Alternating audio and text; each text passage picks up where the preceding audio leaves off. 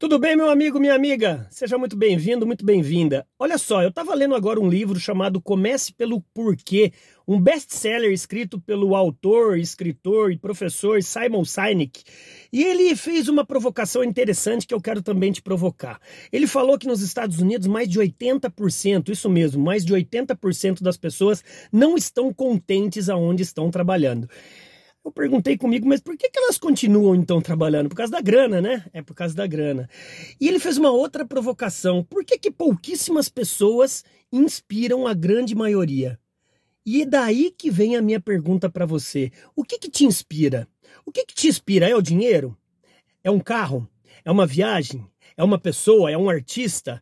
É uma situação? É um pai? É uma mãe? É um parente? O que, que te inspira? Mas além disso, eu vou além, além ainda. Você inspira outras pessoas a serem melhores em quê?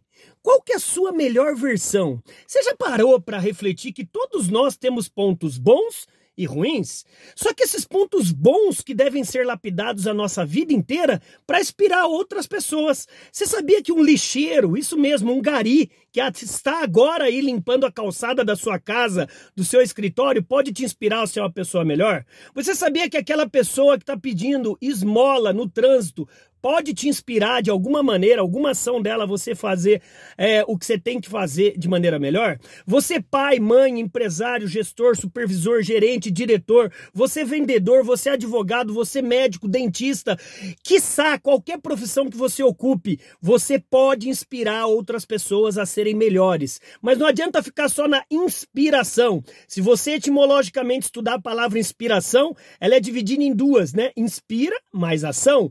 Então, depois depois de você inspirar, você tem que ter fazer o quê? Ação.